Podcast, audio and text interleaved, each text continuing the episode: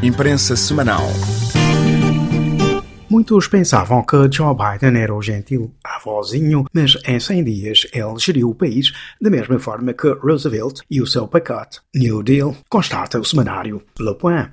Segundo o Le Point, perante as decisões tomadas ou anunciadas, o Washington Post estupefacto, afirmou que Biden encarna uma mudança de paradigma. Segundo ainda o Le Point, a classe média norte-americana volta a estar na agenda da administração, por um lado, e por outro, uma nova conselheira da Casa Branca anunciou que é hora de renunciar ao neoliberalismo. O Lopes considera, quanto a si, que o novo Roosevelt, entenda-se Biden, começa a enterrar o ultraliberalismo. O mundo de amanhã, afirma Lopes, tão fantasiado durante os primeiros meses da pandemia e, a seguir, zombado pelos cínicos de todas as espécies, está a emergir e a ser modelado em Washington. Segundo ainda o Lopes, Joe Biden tenciona demonstrar o contrário, que só um Estado audacioso pode livrar-nos do caos atual e que só a ajuda aos lares modestos pode restabelecer a confiança nas instituições. Numa entrevista ao Lopes, o economista norte-americano James Calbrace declara, nomeadamente, que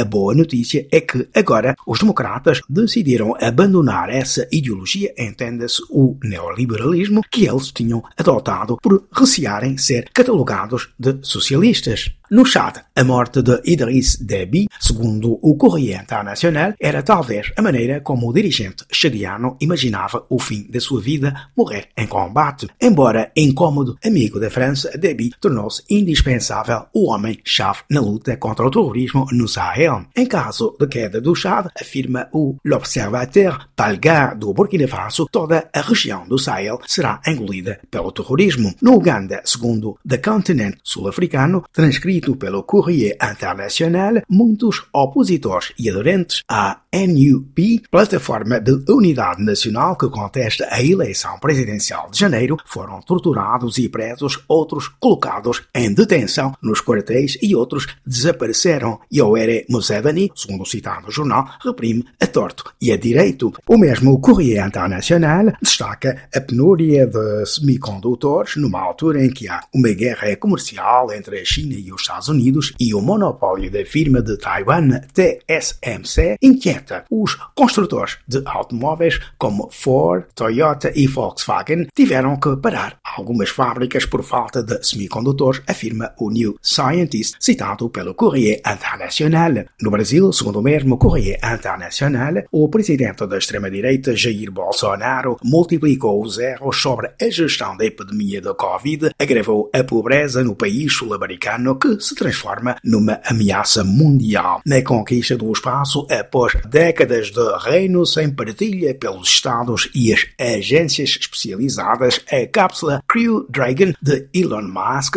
demonstra, diz o Express, que os países e os industriais históricos foram incapazes de desenvolver semelhante engenho. Quanto ao semanário Lavi, considera que a vacinação anti-Covid é indispensável, mas não suficiente. Segundo o Lavi, é preciso enfrentar as causas profundas como a destruição dos ecossistemas naturais e rever os modos da vida sem esquecer a solidariedade para com os mais fracos. De acordo com o imunologista Jean Sibiria, entrevistado pelo Lavi, é no respeito pela biodiversidade que são as chaves da imunidade coletiva.